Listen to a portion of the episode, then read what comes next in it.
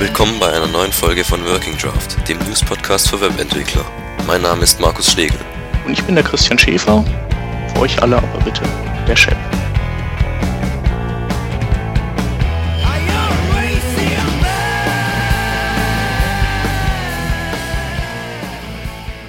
Willkommen zu Folge 4 von unserem Podcast. Heute mit Markus Schlegel. Hallo. Und als Gast an Petersstadt haben wir heute den Robert Arkteder aus Berlin. Richtig. Hi. Hallo. Kannst du dich ja noch kurz vorstellen? Ja, also wie schon gesagt, mein Name ist Robert Akte, ich komme aus Berlin, bin momentan selbstständiger Webentwickler und äh, werde heute versuchen, ein bisschen äh, über HTML5 Gaming zu erzählen und einfach versuchen, den Peter so gut wie möglich zu ersetzen. Das sollte überhaupt kein Problem sein. Ja, hoffe ich. Und du twitterst unter Polarity, ne? Genau, ich twitter unter Polarity und äh, gebe da so ein bisschen mein, äh, mein Zeug vom Stapel. Jo, sauber. Ähm, ja, diese Woche, die äh, war newstechnisch ähm, ähnlich schwach wie die letzte. Ähm, ich nehme an, dass die sich alle irgendwie in geheimen Gremien absprechen und dann alles auf einmal releasen, damit man dann nicht mehr hinterherkommt. Genau. Ähm, aber ähm, zum Beispiel ist diese Woche aufgeschlagen die finale Release äh, des ähm, Sencha Touch Frameworks. Und äh, du, Markus, hast dich damit schon mal beschäftigt. Stimmt? Ja, also das heißt, also so speziell jetzt irgendein großes Projekt damit durchgezogen habe ich nicht, aber wie es halt, wie man es halt so macht, angeschaut und für den Eigenbedarf mal was gebastelt.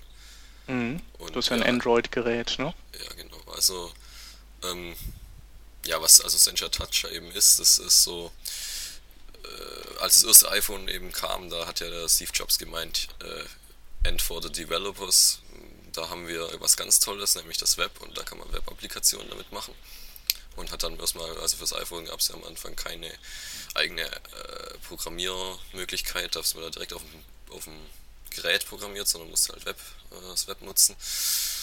Und ja, damals gab es aber so, so noch nicht so wirklich die Frameworks und so. Und die kamen dann erst aus dem Boden geschossen quasi. Ähm, und eins davon war irgendwie so das Ext.js. Das war ähm, von YUI, also der Yahoo User Interface äh, Library. War so, so ein paar Extensions für eben mobilen Einsatz und hat sich dann abgegliedert zu diesem Ext.js. Also die ganze Geschichte, die liest sich eher wie so die, die Parteigeschichte der Linken oder so. Also so viel wieder sich zusammengefasst hat und wieder abgegliedert und neu benannt, das ist eigentlich, da ver- verliert man schnell den Überblick. Ich gucke jetzt, ob ich es noch zusammenkriege. Auf jeden Fall gab es dann dieses Ext.js und dann im äh, Juni 2010, glaube ich, wurde Ext.js dann mit JQ Touch, das ist so ein anderes Teil von, äh, also ein jQuery-Plugin, das macht ziemlich ähnliche Sachen.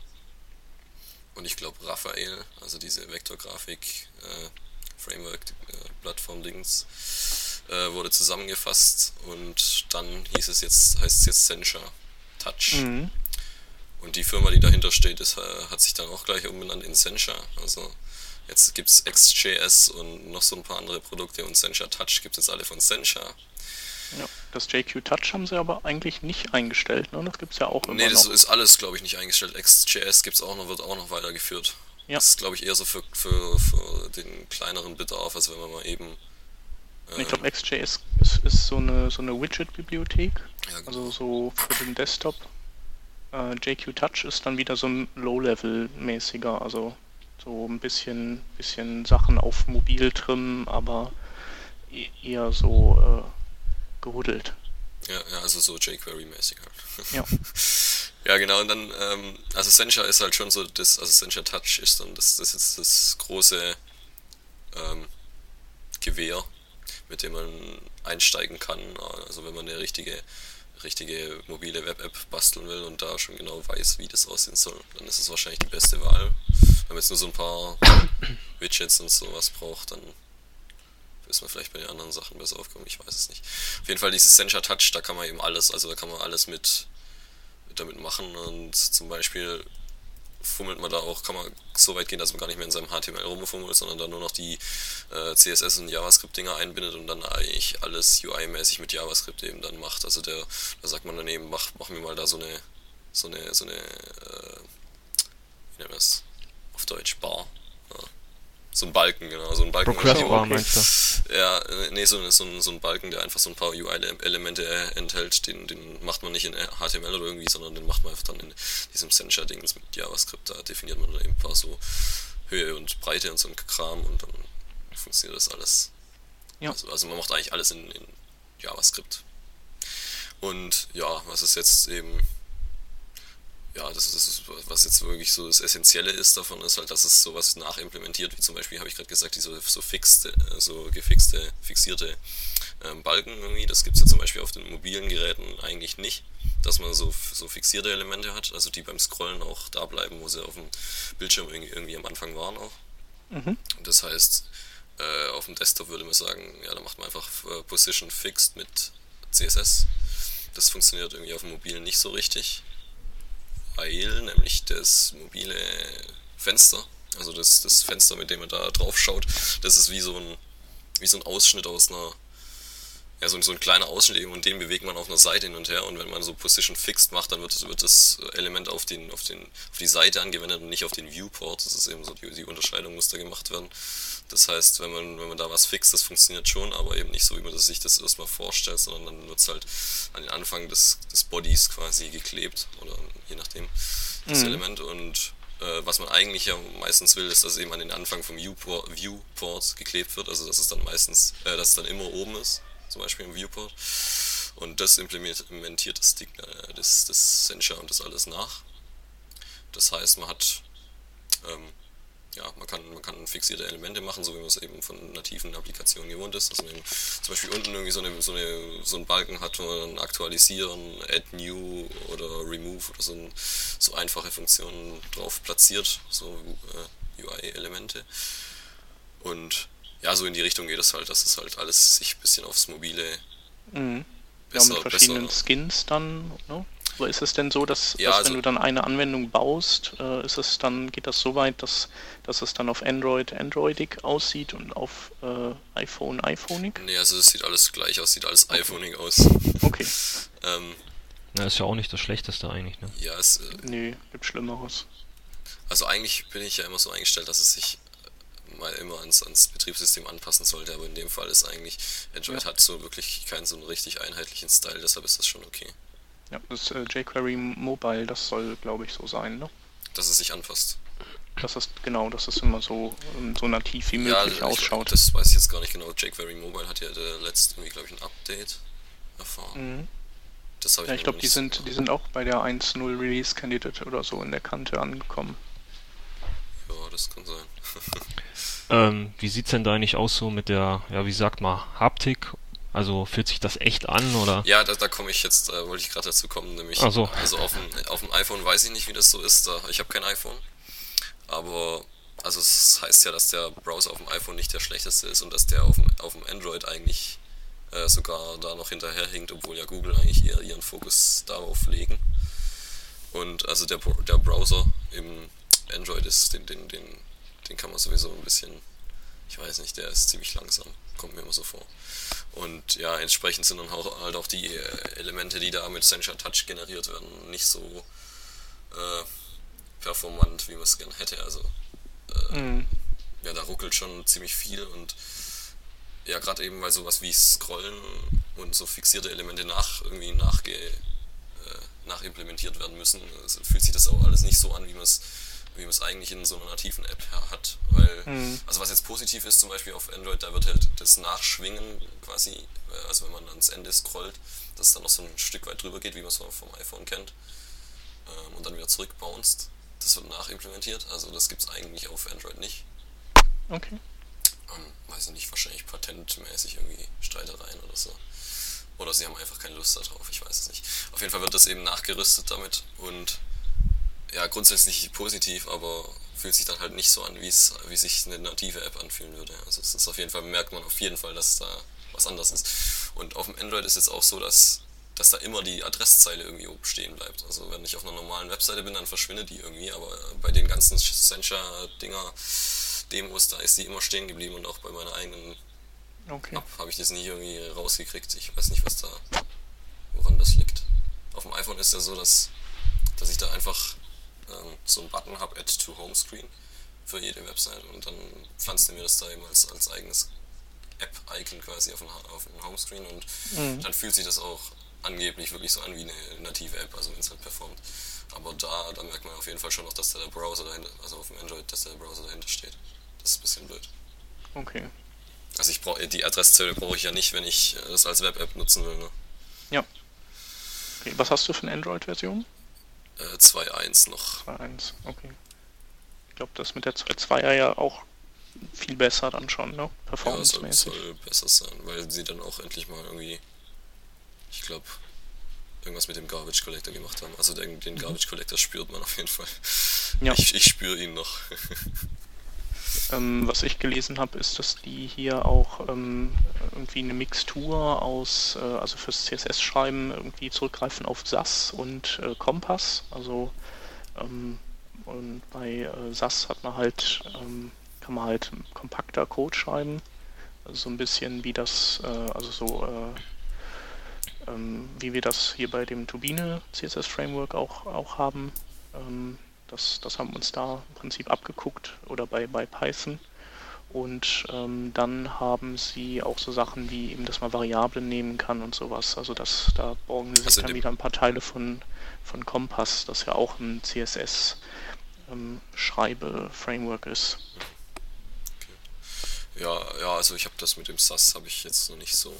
Ja, da kann man dann irgendwie so, ähm, da gibt es dann eine spezielle Syntax auch, um, um Farbverläufe zu generieren und ähm, äh, man muss sich halt nicht drum kümmern, wie das, was da hinten rauskommt für die verschiedenen Zielsysteme, sondern der eine kriegt das eben ähm, mit der Teepackung das Wasser aufgebrüht und der andere mit der anderen. Ja, ich habe einfach immer nur die nativen Sachen, Mhm. die das rausgeworfen hat, benutzt, also mit dem SAS. Mhm. Oder, ähm, wie ist denn das mit dem SAS? Was, also da gibt es ja noch Less.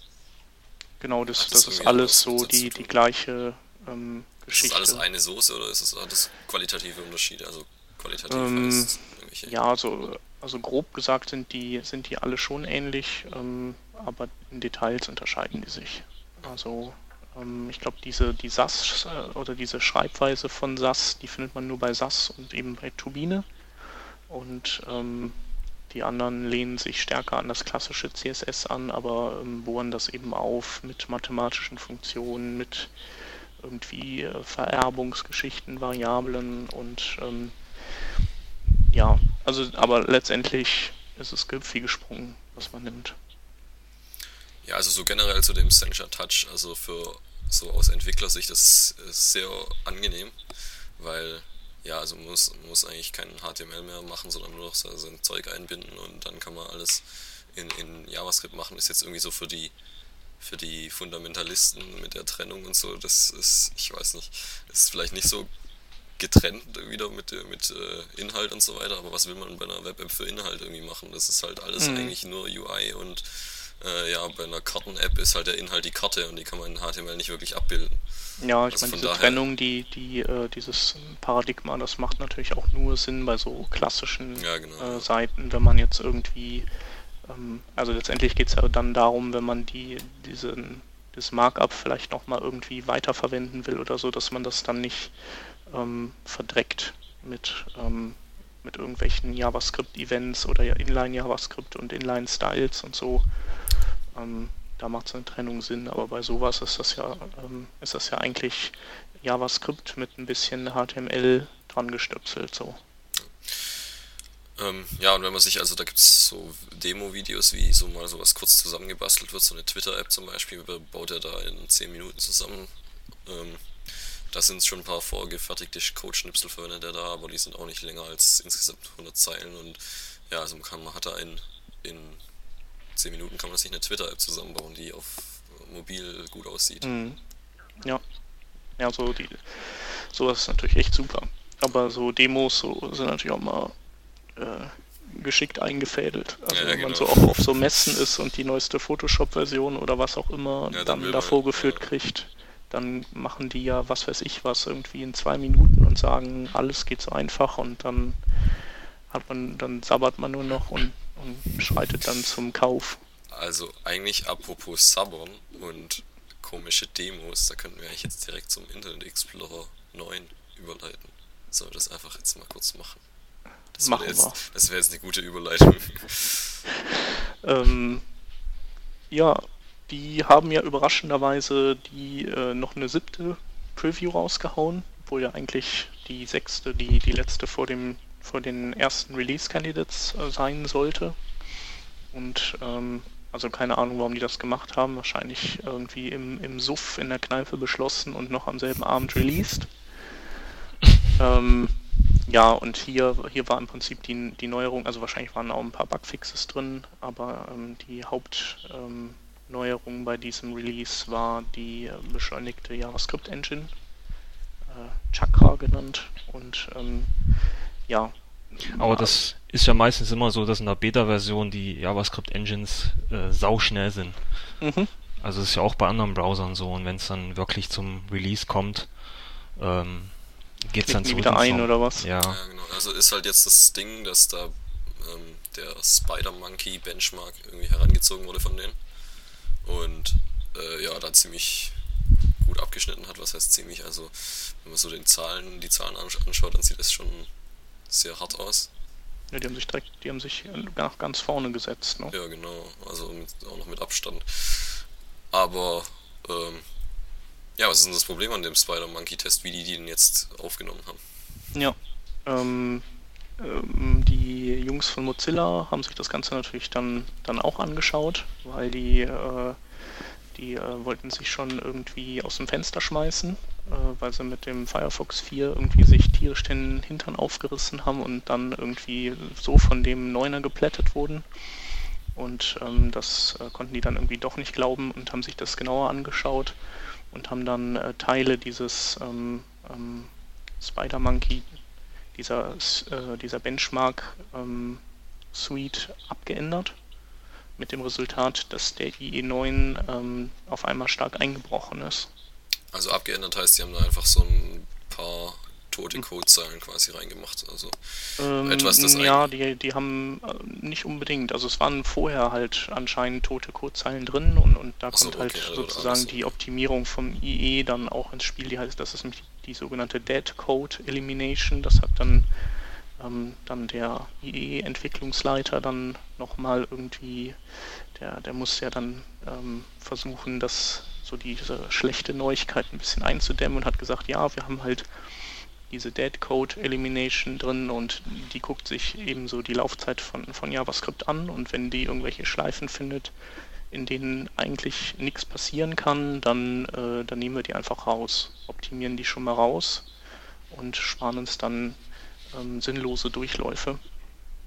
Und ähm, ähm, anscheinend ist es eben, also kam das bei diesem, bei diesem Benchmark stark zum Einsatz und äh, die Mozilla-Jungs haben aber dann wiederum gekontert und gesagt, ja, ähm, ist, ist alles schön und gut, aber ähm, was ihr da macht, ist eben auch teilweise eine Überoptimierung. Das heißt also, es kann halt sein, dass tatsächlich das gesamte Programmverhalten sich dann dadurch ändert, weil die einfach äh, ein Auge zudrücken und, und, Dinge auch mal sozusagen als in Anführungszeichen Dead Code abstempeln, ähm, die es vielleicht nicht sind.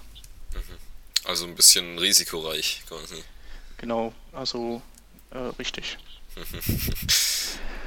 Ja, ähm, nichtsdestotrotz ähm, äh, können die ja mal machen und ein bisschen rumspielen und so. Und die haben natürlich auch gesagt, ja, es kommt ja sowieso nicht auf Benchmarks an und Real-World-Performance und so.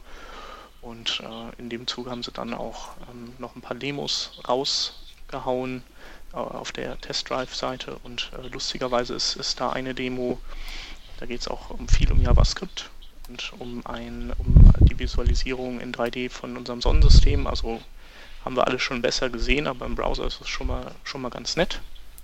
Und äh, da kommt auch wieder die äh, in der letzten Folge erwähnte 3GS Engine ähm, zum Einsatz. Also das war dann, fand ich ganz lustig, das zu sehen. Ja, ist auch mal ganz interessant zu sehen, wie Microsoft da eigentlich immer so ein bisschen hinterherhinkt hinter allen anderen. Also die kommen da eigentlich schon jetzt ein bisschen spät mit solchen, mhm. solchen Sachen an. Ne? Ja. Also es hätte eigentlich schon viel früher irgendwie stattfinden können, dass die sich mal um sowas kümmern. Ja, auf jeden Fall. Also ich meine, es ist ja, es ist natürlich schon positiv, also besser als wenn sie weiter in Lethargie äh, wären. Aber ähm, die haben halt jetzt einfach irrsinnig viel aufzuholen. Ja, die Frage ist halt, ob die nochmal irgendwie ähm, da was gut machen können, ne? Also so an ähm, Verbreitung. Die waren ja eigentlich ziemlich gut äh, aufgestellt, so mit, was weiß ich, 90 Prozent ja. ähm, Marktanteil oder so. Aber. Also ich denke, ja. denke, dass sie das wahrscheinlich nicht wieder hinkriegen werden. Aber wenn sie allein schon hinkriegen, irgendwie die jetzige IE-Installationsbasis durch den Neuner zu ersetzen, dann werden auf jeden Fall einige Webentwickler erleichtert. Ja. Ja, wollen wir gleich zum nächsten Thema gehen? Ähm, ja, machen wir. Wobei, ähm, habt, wir haben noch, wir haben noch ein paar News. E Zwei kleine News hatten wir diese Woche noch, die vielleicht erwähnenswert wären. Mhm. Äh, das eine ist, dass wir einen, äh, dass der, der Validome Validator wieder da ist. Also mhm. der, der war ja irgendwie längere Zeit ähm, nicht mehr erreichbar und man hatte auch nichts von den Leuten gehört. Und die haben wohl äh, die serverseitige Architektur einfach umgebaut. Also warum die dann nichts dazu sagen, weiß man auch nicht, aber. Was heißt denn länger nicht erreichbar? Weil ich habe von dem Teil ähm, so 10, 20 Jahre. Nee, Quatsch. Okay. nee, nee hab, ein halbes Jahr, glaube ich, so Pi mal ja, Daumen. Weil ich habe auch irgendwie generell davon noch nichts mitgekriegt, so von dem Teil, dass es das gibt. Nicht mal. Ja. Weil ich, also, so wirklich validieren tue ich jetzt meinen Kram nicht. Schäm dich. und nämlich hier äh, habe ich vorhin mal meine Seite reingegossen und der hat gemeint, es ist nicht valide und es liegt nämlich auch daran, dass ich äh, HTML5 Doctype und alles habe und der unterstützt aber noch kein HTML5. Ja. Ist also, ja auch blöd, oder? Ja, also es ist schon blöd.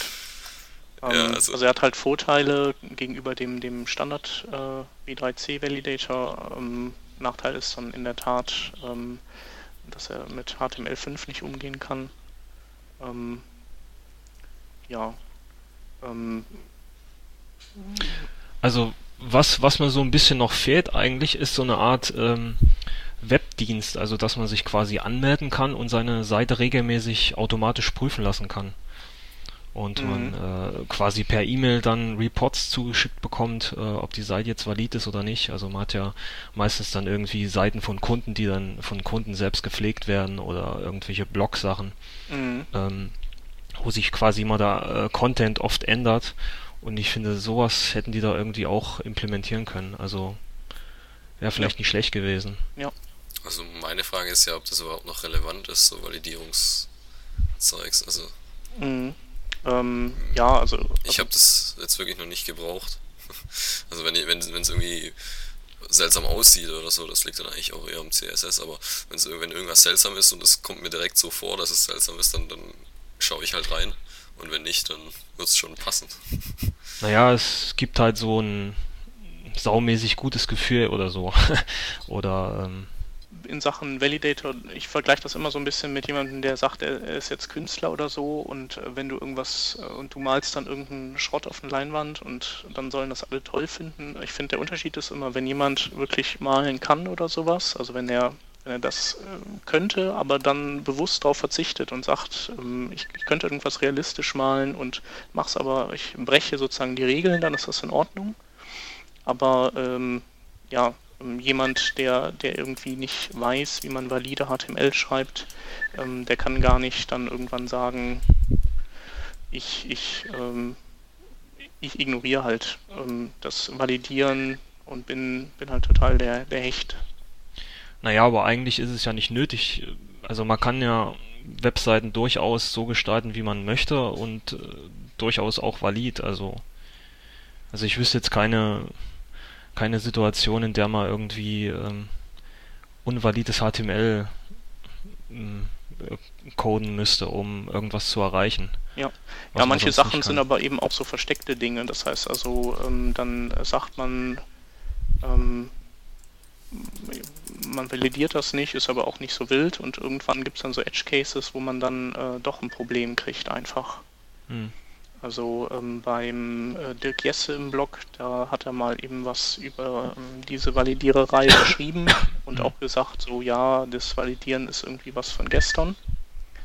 Ähm, und ähm, dem ähm, haben dann eben ein paar Leute mit auch triftigen Argumenten widersprochen. Zum Beispiel, ähm, dass man eben äh, die äh, kaufmännischen uns immer entitätskodieren sollte. Da hat halt irgendwie äh, die eine Fraktion gesagt, das ist irgendwie totaler Quatsch. Ähm, aber äh, dann, dann gab es da ein paar Beispiele, äh, die da genannt wurden, äh, warum das vielleicht doch nicht so kacke ist. Hm. Naja, ich finde es jetzt nicht schlimm, da jetzt irgendwie mal einen Validator drüber laufen zu lassen. Also es macht jetzt nicht unbedingt Arbeit und ähm, ja, es fühlt sich irgendwie gut an, wenn der Test bestanden ist, ne? Ja. Genau. Also warum nicht? Ja. Nee, und das, das Schöne am Validome ist, ähm, also der W3C Validator, der ist vielleicht so für Einsteiger nicht so cool, weil der sehr, ähm, oder ich weiß nicht, die haben ja einen neuen, die haben ja dieses Unicorn rausgebracht, ich weiß nicht, ob das diesbezüglich besser ist, aber der alte, der hat auf jeden Fall viel ähm, komische Dinge, ähm, ähm, ja, komische Anmerkungen dann immer dazu ausgegeben. Hm. Und ähm,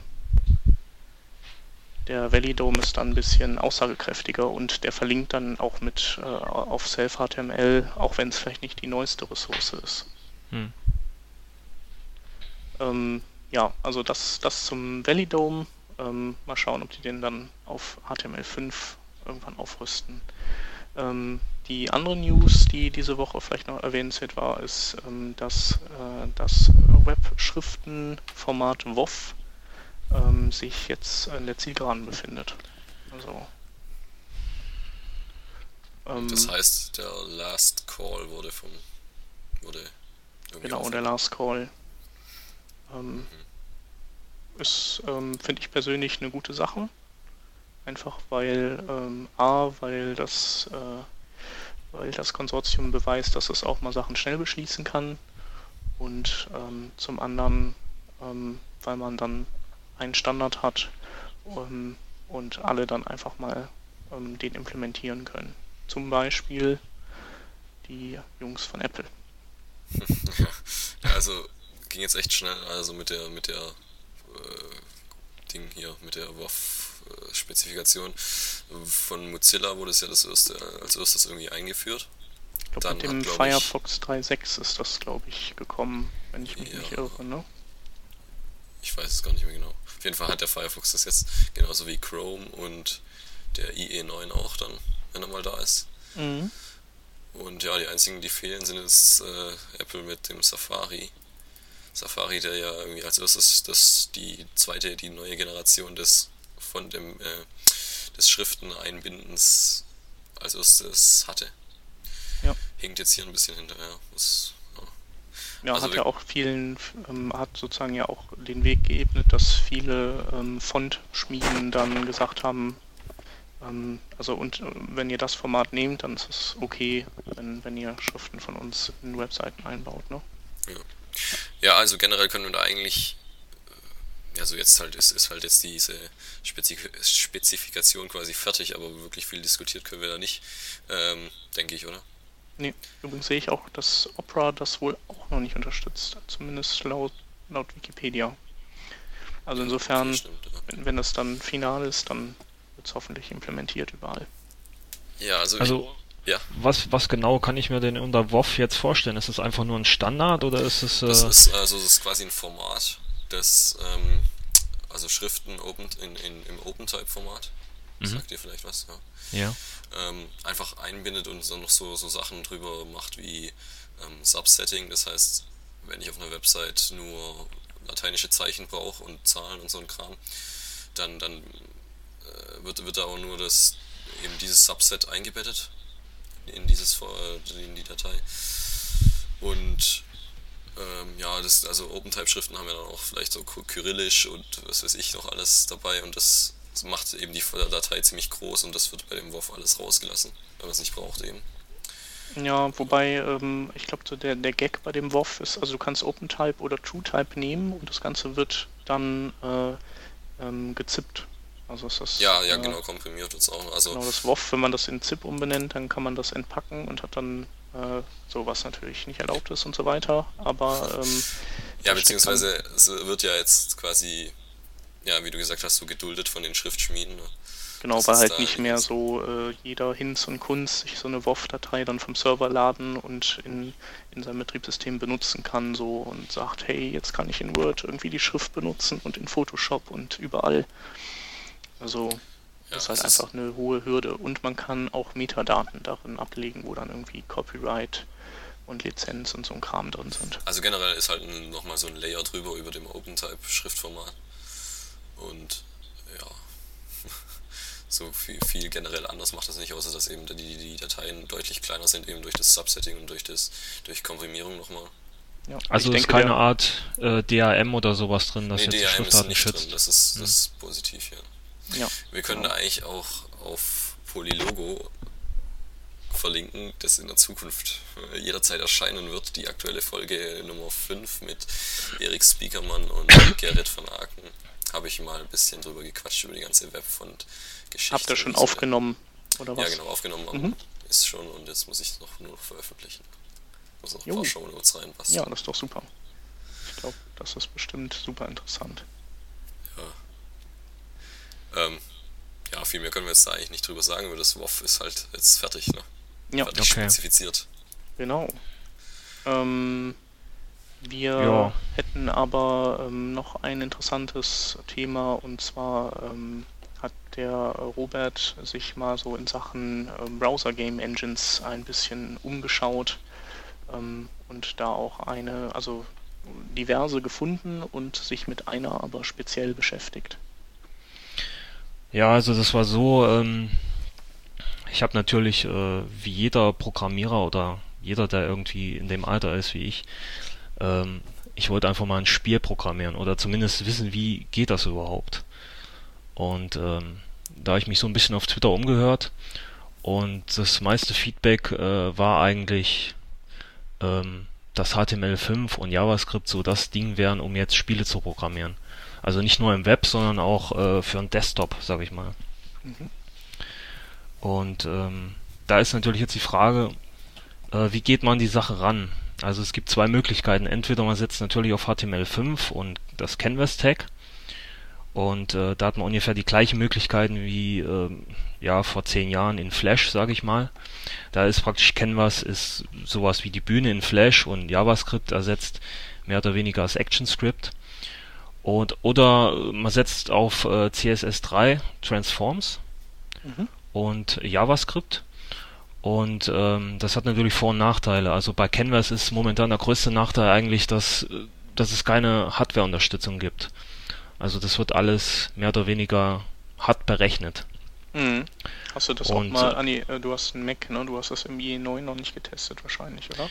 Ähm, nee, das noch nicht. Also im IE9 glaub, noch nicht. Also, der hat nämlich eine, eine Hardwarebeschleunigung für Canvas. Hm. Also ich habe es jetzt im Chrome probiert und da ist halt schon so, dass wenn man dann irgendwie ein paar Sachen macht, also ein paar Pixel verschiebt oder so, dann dreht schon der Lüfter eigentlich ziemlich äh, mhm. gut hoch. Also mhm.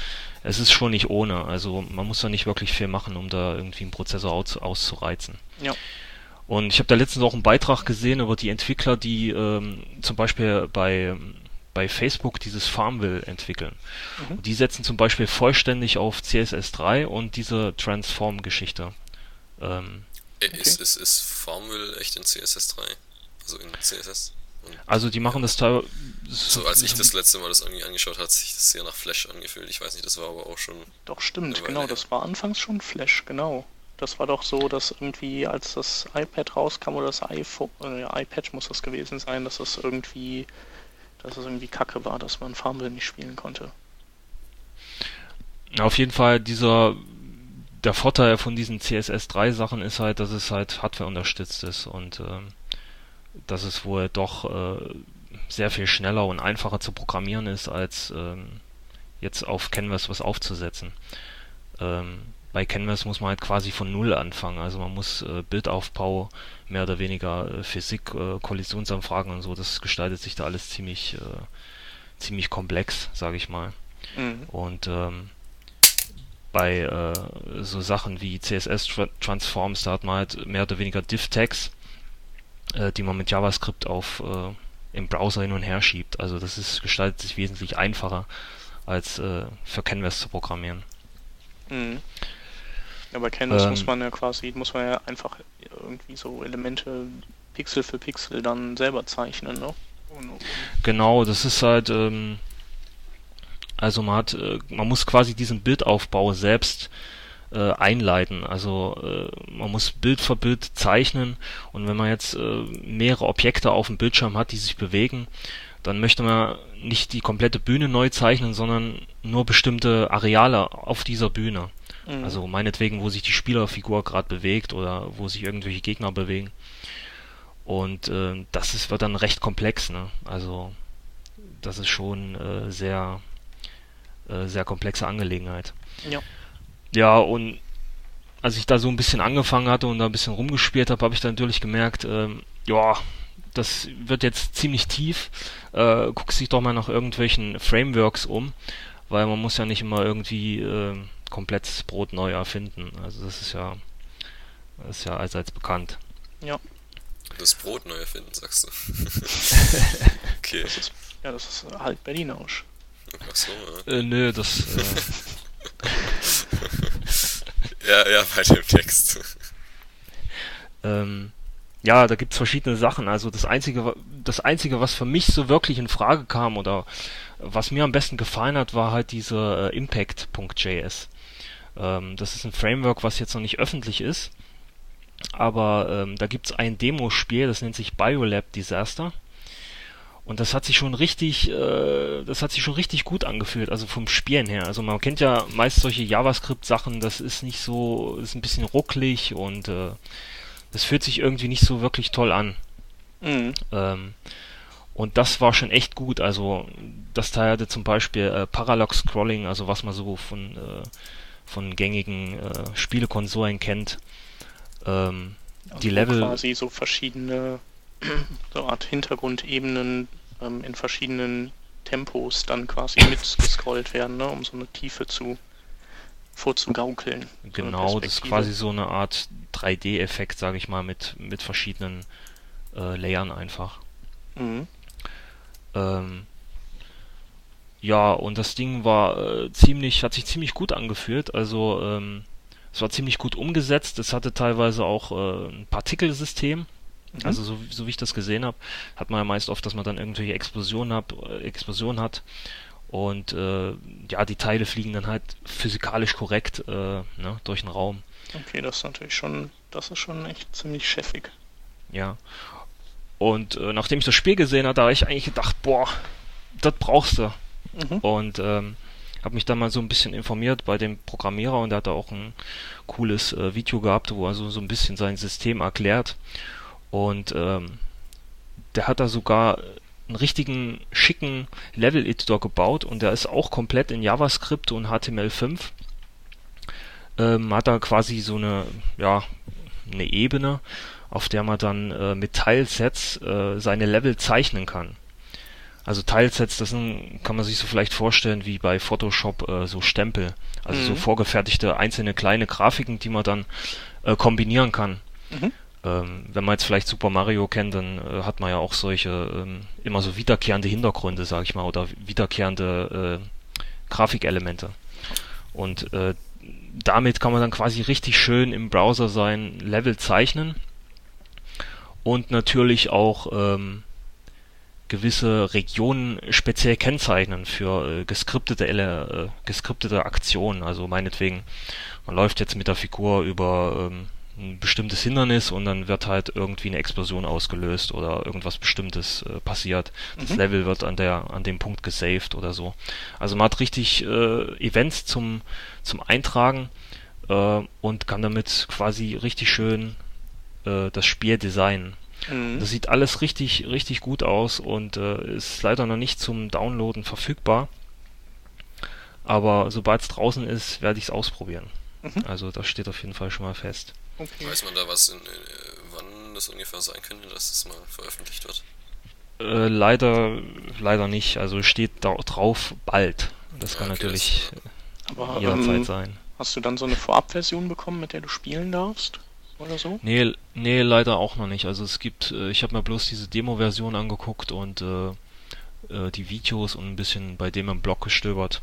Mhm. Und er hat wohl auch schon ähm, für diese Game Engine ähm, eine Adaption für fürs iPhone. Das heißt, dass man dann die Spiele so wie sie sind nehmen kann und einfach auf ein iPhone laufen lassen kann. Mhm. Und zwar nicht im Browser, sondern direkt nativ mit einer eigenen Implementation von WebKit. Äh, wie genau er das jetzt gemacht hat, weiß ich natürlich auch nicht, aber ähm, hat das da ganz äh, okay. äh, ganz oberflächlich dokumentiert, sage ich mal. Mhm. Ähm, nicht schlecht. Das ist auf jeden Fall echt nicht schlecht. Ähm, es gibt natürlich noch andere äh, Game Engines, die bereits öffentlich sind, also die man benutzen kann. Ähm, während zum Beispiel das, was ich gefunden habe, war, war die Rocket Engine mhm. ähm, oder die Avis Engine oder Effect Games oder Akihabara. Mhm. Klingt komisch, aber ist so. Das ist äh, in Tokio gibt es ein Viertel, das heißt Akihabara und das ist das, also das ist quasi ein Viertel, also wir gehen zu Saturn oder Mediamarkt und der mhm. Japaner geht zu Tokio in das Akihabara Viertel. Okay, und da gibt es nur Spiele sind, quasi. Da gibt es nur, nur Elektronik, also alles Elektronik. Äh, wenn du da einen Nudelstand aufmachen willst, dann gucken die dich halt echt doof an. ja, also die anderen Engines sahen jetzt auch so nicht schlecht aus aber ähm, der große Unterschied zwischen diesen und äh, diesen Impact.js ist einfach, dass die anderen äh, mehr Webdienste sind. Das heißt, äh, man geht auf die Webseite, meldet sich an und kann dann in so einer Art äh, Online-Editor äh, Objekte anlegen und ähm, hin und her schieben. Mhm. Ähm, es hat jetzt weniger mit Coding zu tun, also es ist mehr Click, Click and Play, sage ja. ich mal. Ähm, ich, ich, meine, wahrscheinlich, also es ist natürlich schon sinnvoll, früher oder später irgendwie sich sein, sein Toolset so zu bauen, dass man, dass, dass dann irgendein Artist oder so oder man selber ähm, Inhalte am äh, Fließband produzieren kann, weil sonst, wenn man irgendwie alles immer programmieren müsste, wäre wahrscheinlich zu langwierig. Mhm. Aber es ist natürlich dann wiederum schade, wenn man auf den Kern keinen Einfluss mehr hat, dadurch, dass das so komplett gekapselt ist. Ja, so wie ich das da auch gesehen habe, ist es, ist es so, dass die Spiele auch nicht wirklich äh, runterladbar sind dann. Also die bleiben dann online auf diesen Portalen mhm. und werden dort auch gehostet. Okay. Also man hat nicht wirklich dann was zum Runterladen und zum Ändern. Ja. Und äh, also für mich jetzt so hat einfach die Impact.js mehr Sinn gemacht. Da habe ich dann eine Library, die ich mir runterlade. Mhm. Ich kann dann äh, ich kann dann mit den Level-Editor äh, Levels erstellen, die dann auch als JavaScript gespeichert werden. Also sind dann richtige JavaScript-Dateien mit, ähm, mit den Abmaßen der Levels und wo die einzelnen Teils dann sind. Also man kann sich das dann auch im äh, Editor angucken und auch äh, verändern. Und das ist mir irgendwie, irgendwie lieber. Also so ja, für mich. Der, der Entwickler ist ja auch Deutscher, ne? Oder, oder deutschsprachig auf jeden Fall. Oder? Ähm, es klingt so ein bisschen, ja. Ähm, Habe ich jetzt nichts gelesen. Es kann auch sein, dass Also so wie er, wie er im Video spricht auf jeden Fall. Äh, so ein bisschen ähm, hart, ne? Ich glaube, der hat früher so, äh, ähm, so Nazi-Filme synchronisiert auch. Könnte sein, ja. And now you go there! nee, ähm, aber ich glaube, wir haben ja auch eine relativ ähm, große ähm, oder eine starke ähm, Entwicklergemeinde, was so Browser-Games angeht in Deutschland. Also ich glaube, ich hm. meine, da wären wir ziemlich stark drin. Also in anderen Bereichen losen wir ja schon ab gegen den Rest der Welt, aber so was äh, Browser-Games angeht, glaube ich, sind wir echt fit. Na, ich muss sagen, ich habe Browser-Games eigentlich immer so ein bisschen als, ähm, ja, als, also nicht so ernst genommen, einfach als, als, ähm, sage ich mal, als Konkurrenz für diese nativen Spiele. Also wenn man jetzt da irgendwie jetzt das gegen Far Cry oder Crisis ja, vergleicht. Ja. Ähm, also man hat dann vielleicht irgendwie schon mehr Spaß jetzt bei so einem Jump'n'Run meinetwegen. Mhm. Und die Hürde da einzusteigen ist halt gering, weil man ruft da einfach nur eine Webseite auf. Ja. Ähm, ja, also das, das Image ist natürlich nicht, nicht das, wie wenn man jetzt irgendwie äh, Far Cry 3 äh, rausbringt. Hm. Ähm, aber ich denke auf jeden Fall, dass man wahrscheinlich sogar echt einen größeren Spielerstamm hat dadurch. Also weil die ja. Einstiegshürden so gering sind und irgendwie ähm, ja, jeder kann das halt spielen und auch eigentlich von der Arbeit aus spielen. Das ist darauf, da baut ja auch der Erfolg sozusagen, dass viele Leute irgendwie anstatt zu arbeiten dann lieber ihre Blumen gießen in ihrem Browserspiel und so. Also das ähm, ist ja auch irgendwie sinnvoll, da seine, seinen Fokus mehr auf, auf so Casual Games zu richten, wenn man hier im Web äh, also auf eine Website geht und da spielen will, weil äh, wir haben jetzt gehört, hier keine, also kaum Hardware-Unterstützung, jetzt vielleicht beim IE9 dann mal für Canvas. Mhm. Aber sonst, ja, für CSS-Zeugs halt und da, aber da kann man jetzt auch nicht kein Far Cry nachbauen in, im Browser. Das hat jetzt ja, ja mit äh, diesem äh, Quake, war das glaube ich, dass da irgendwie Google da mal in, in Canvas WebGL. umgesetzt hat. Oder WebGL, ja. ja. Genau. Ähm, ja, aber ich glaube, so Hardcore-Spiele, die immer die neueste Grafikkarte brauchen, haben keine Chance im Web. Ja. Ja gut, aber ich glaube, das kann schon noch kommen. Also das sind jetzt so so ein bisschen so die ersten Fußschritte vielleicht ähm, in die Richtung. Also gerade jetzt, was ich bei diesen Typen da gesehen habe, dass der das halt auch aufs iPhone portiert, ähm, als richtig reelle native App, die jetzt nicht unbedingt nur im Browser läuft. Das ist schon echt interessant weil man dann hat, man hat quasi die Möglichkeit mit, mit JavaScript und HTML, also das, was so die meisten Webentwickler eigentlich können, hat man jetzt die Möglichkeit, ein Spiel zu programmieren und vielleicht auch ähm, eine App zu bauen, mit der man dann Get äh, akquiriert, sage ich mal. Ne? Mhm. Ähm, und äh, ja, jetzt für mich ist es auch in dem Fall interessant, weil es einfach ganz andere Dynamiken sind. Also, also der Unterschied zwischen einer Webseite, die man baut und ein Spiel ist schon sehr, sehr groß. Ja. Also. Auf jeden Fall. Also vom, vom Aufwand im, her auch, ne? Ja, aber in beiden Fällen kann man quasi Leute zu einer bestimmten Seite holen, sage ich mal, und auf der Seite behalten. Also es hat vielleicht so, so ein Spiel zu programmieren, hat vielleicht mehr Impact auf jetzt eine Seite oder auf die Zukunftszahlen als vielleicht eine normale Seite, wo Text draufsteht. Ja. Gibt es denn schon gute Beispiele so für so Casual Games, die äh, nicht in Flash sind, sondern eben mit HTML5? Ähm, also ich habe wirklich nur dieses ähm, Biolab Disaster gefunden, was mich wirklich so beeindruckt hat. Ähm, was ist, was vielleicht noch interessant ist, so ein ist. Einfaches Jump'n'Run. Ja, das ist ein einfaches Jump'n'Run. Das hätte er auch in den 90ern schon erfunden. Ja. Quasi. ähm, was vielleicht auch noch so ein Beispiel ist für dieses, für diese Webgames, was jetzt aber nicht auf HTML5 basiert, sondern auf Java, ist ja dieses Minecraft, was ja ziemlich, äh, mhm, stimmt, was ja ziemlich aktuell. durchgestattet ist eigentlich in der ja. letzten Zeit. Und der hat wohl auch ziemlich viel Geld damit generiert, so viel ich weiß. Ja.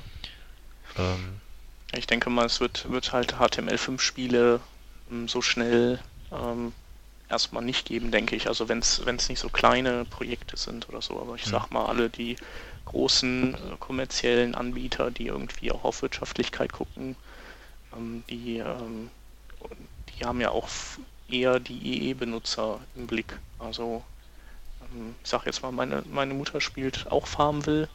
Ich spiele kein Farmville. Ich könnte HTML5-Spiele spielen, die nicht, außer ich gehe halt hin und zeigt der Chrome, aber sag mal so instinktiv würde die wahrscheinlich das blaue E dann drücken.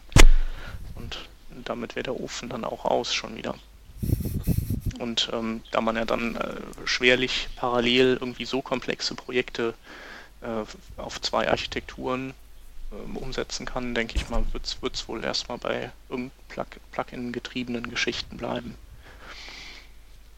Ja, aber das wird sich wie gesagt noch ändern. Also ja, ähm, das meiste, was jetzt existiert, sind einfach nur Demos oder Experimente. Ich meine, ist klar, HTML5 ist jetzt kann man schon in einem modernen Browsern benutzen, aber es ist halt wirklich noch nicht in allen einfach. Also mhm. genau, also ich denke mal, äh, ähm, also mit der Hardware-Unterstützung wird dann auch der Rest einfach kommen, also mehr Experimente und auch äh, dann Games, die auch wirklich, äh, also die über dies, dieses Experimentstatus äh, hinausgehen. Ja, da kann man eigentlich nur hoffen, dass Microsoft möglichst aggressiv seinen IE9 unters Volk bringt. Ja, kann man hoffen, ja. Mhm. Jo. Ja, aber das war jo. auf jeden Fall ein super interessanter äh, ja, Ausritt sozusagen mal in einen Bereich rein, den man, den man eigentlich zu selten beleuchtet. Ja, ich meine, da gibt's jetzt noch natürlich äh, weite Verzweigungen, denen man jetzt irgendwie noch folgen könnte, Mhm. ähm, was das für Auswirkungen hat und ähm, auch auf die Eingabemethoden. Also gerade auf mobilen Geräten hat man ja Unterschied, die unterschiedlichsten Eingabemethoden und Ja. ähm, das wird noch äh, viel, viel Gesprächsstoff liefern, sage ich mal. Ja, genau. Also ich habe eigentlich immer gedacht, so, wenn ich nur mich anschaue, dass ich, dass ich so Spiele im Browser oder so kleine Casual Games nicht wirklich brauche, weil ja, ich weiß, ich kann mich andersweitig beschäftigen. Da gucke ich mir ein paar Katzenvideos bei YouTube an. Ähm, aber es ist ja irgendwie schon so, dass da viel, dass viel Zeit verbraten wird mit so Kram. Also gerade Farmville, ne? Ich kann mir, ich weiß, es ist nicht so gar nicht mein Ding eigentlich, aber da spielen Millionen Menschen und, und, und in ihrer Arbeitszeit. Und, äh, Das ja, ist es halt, hat- ne? Das mit der Arbeitszeit, das ist es. Also je langweiliger dein Job ist, also uns macht ja irgendwie das Webentwickeln Spaß und deswegen ist das unser, unser Browser-Game sozusagen. Aber ähm, wer halt da irgendwie äh, im, in einem Büro sitzt und die Stunde, Stunden zählt, bis er Feierabend hat, für den ist das natürlich schon was Cooles. Also und Farmville ist mit äh, CSS und JavaScript gemacht. Tatsächlich. Äh, soviel ich weiß, ja. Okay, das, äh, das Kann mich natürlich jetzt auch täuschen, dass das irgendwie nicht Farmville war, sondern eine andere, eine andere App. Na, ich Aber denke so mal, viel ich das das- könnte schon also- sein, ne? Durch das Also Farmville iPad. könnte man ja, ja, könnte man ja auf jeden Fall gut damit machen. Mhm. Ist nicht, also nicht so kompliziert. Ähm, ja, es gibt ja auch noch so einen so einen Zwischenstatus, sage ich mal. Ähm, einfach so, äh, es gibt zum Beispiel so eine App, die irgendwie, die ich irgendwo gesehen habe, dass man eine To-Do-Liste mit Spiele, Spieledynamiken verbindet, also Ja, man genau. Punkte fürs Abhaken von äh, To-Do-List-Items bekommt. Mhm. Ähm, Das ist ja aber eher so ein, äh, wie so ein Rollenspiel quasi, dass man halt- Buttons drückt und Entscheidungen fällen muss und sowas, oder? Ich habe mich. Ja, ich ja, ich, ich habe auch nur das Video gesehen. Es kann auch sein, dass das natürlich nur ein Spaß war, das weiß ich jetzt nicht. Oder, aber ähm, ich glaube, sowas wird in Zukunft schon noch mehr äh, kommen. Also, dass man in Apps oder in Anwendungen einfach äh, Elemente aus Spielen integriert, um Leute zu gewissen Zeitpunkten von Rechner zu holen, sage ich mal. Also es ist ja schon so, dass dass man irgendwie ein Farmville ähm, zu gewissen Zeiten online sein muss, um irgendwie, ja, weiß nicht, das Getreide ordentlich äh, vergüten zu können oder keine Ahnung, ich spiele das selber nicht. Aber äh, die bringen da wirklich Leute dazu, einfach um 16 Uhr an den Rechner zu gehen und äh, sich da einzuloggen. Und äh, sowas ist natürlich schon sehr interessant, sage ich mal. Ja, schön. Äh, ja, lass, mal, lass, lassen wir das mal so stehen. Genau. Und eigentlich haben wir dann auch schon alles, oder? Wir haben Für alles. heute. Haben Äh, für die, Zeit. iPad- und iPhone-Nutzer haben wir noch einen, einen App-Tipp zum Angucken, der auch was mit Spielen zu tun hat. Und zwar äh, das neue äh, Spiel von ID Software, äh, das Mutant Bash TV. Ähm, kostet auch nicht so viel und ähm, ist halt ähm, für, für so ein Handheld-Spiel extrem beeindruckend. Also so ein, so ein kleiner, kurzweiliger Shooter, der aber grafisch ähm, Maßstäbe setzt.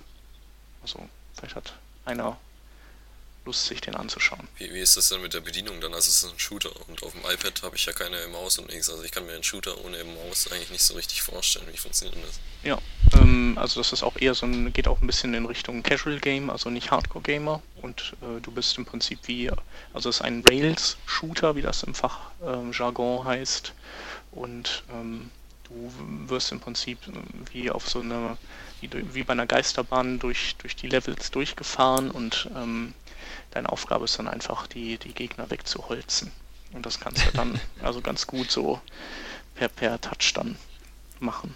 Also das heißt, ich habe, ich, also wie holzig. ich habe Ähm, da, ja, habe ich so, ja. so ein Steuerkreuz-ähnliches Teil, wo ich drin rumziehe oder also so ein UI-Dingens. ähm, ähm, ähm, ähm, ähm, Oder muss ich Also- die, die Viecher anklicken oder an, antappen? Ich glaube, man muss einfach wie blöde überall auf dem Finger rum, äh, auf dem Bildschirm rumtippen. Okay.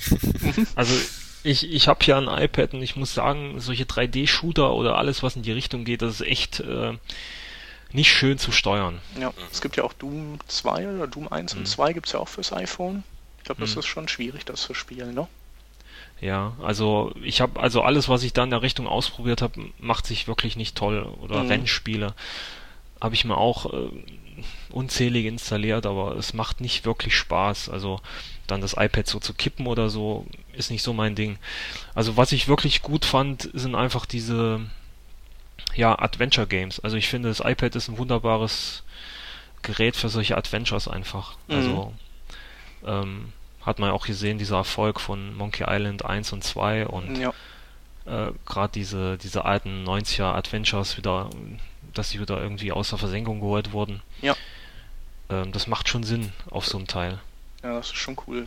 Äh, gibt's eigentlich Also ich würde finden, gibt's, es gibt, gab doch, oder gibt doch für den PC diese Scum äh, Virtual Machine. Ähm, genau. gibt's die auch, also wo man so alte LucasArts Spiele nochmal spielen kann und so. Gibt's das auch fürs iPad oder so? Nee, ne? Ähm, habe ich noch nicht gesehen. Kann sein, dass es das jetzt schon gibt, aber habe ich noch nicht gesehen. Okay. Ähm, ich habe auch schon ziemlich schlechte Adventure-Umsetzungen gesehen. Ähm, Mhm. Also Monkey Island alles. ne? Also, dass man dann quasi so nicht direkt das antippen konnte. Ja. Also, wenn man dann so Items hat, kann man dann quasi die direkt antippen, sondern dass man quasi äh, den Bildschirm als eine Art Trackpad äh, musste man den benutzen und das war auch nicht so toll. Also, hat für mich nicht so Sinn ergeben. Ja. Ich habe gerade nochmal nachgeguckt, die, die Scum äh, VM gibt es auf jeden Fall auch als iPhone-Package. Und übrigens als Android Binary auch und überhaupt für alle Maschinen. Das heißt also, wenn man noch die alten Spielchen irgendwie auf CD oder auf Disketten hat, dann kann man die auf den Geräten spielen. Natürlich in der super. alten, alten Grafik auch. Ja, ich hatte das damals auf, ähm, ich habe hab hier auch noch so ein Windows Mobile Teil ähm, und da hatte ich das dann drauf und das war echt cool. Also weil dann ist der Bildschirm auch so klein, dass die diese Klötzchen-Grafik auch wieder okay ist. Also Hm. Einen 24 Zöller, da kriegt man direkt Das- Augenausfall. Ja, es hat halt einen gewissen Charme. Also, es ist fast so, als ob die Spiele von damals genau fürs iPhone gemacht wurden. Auf jeden Fall. Ja, Also irgendwie sind es immer nur die Retro-Spiele bei mir, die so wirklich lange ne, ähm, auf ein, auf ein äh, Device draufbleiben. Also ja, So die, die- die waren aber auch einfach, also vielleicht ist man auch jetzt zu abgebrüht und so und ähm, die hat man aber auch auf jeden Fall immer in guter Erinnerung. ja, also es ist, schwingt noch so ein bisschen Atmosphäre von früher mit. Ja. Nee, cool. Aber dieses Mutant Bash TV gucke ich mir auf jeden Fall mal an. Mach das mal. Und Vielleicht wir ja verlinken für auf mich. die äh, Scum äh, VM und dann, da, die gibt es echt für ungefähr eine Trillion Betriebssysteme, selbst für Haiku OS, was ich angeblich benutze. Ja, auf jeden Fall. Ähm, also, ja, coole Sache. Ja, dann sind wir durch für diese Woche. Dann sind wir durch für diese Woche. Haben doch noch ziemlich viel Zeit hier äh, gefüllt. Verlabert. Ja, Trotz, ich trotz der. Bin ein bisschen ins Labern gekommen. Nee, ist aber in Ordnung. Das war ja auch unser Plan. Wir haben dich ja, Ja. erfolgreich in diese Falle gelockt. Ja, Ja, genau. Also nächstes Mal dann. Äh, ja, nächsten Montag dann sind wir wieder zu dritt mit Peter. In der Standardbesetzung. ja. Genau, Ja. aber ähm, war super cool mit dir, Robert. ja ich Gerne bedanke mich wieder, auch? Genau, und, und ähm, äh, für die Einladung.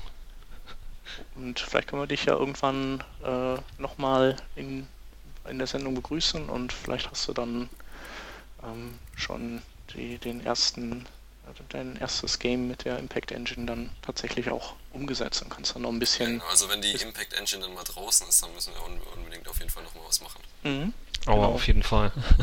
das wäre cool. ja. Ja, dann sagen wir Tschüss und bis zum nächsten Mal. Genau. Ciao. Tschüssi.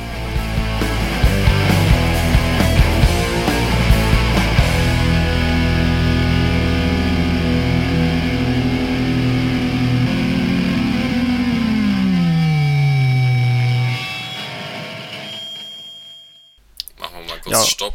Ja. Das Piepsen geht mir so auf die Ey, Eier. ich kapier's auch nicht.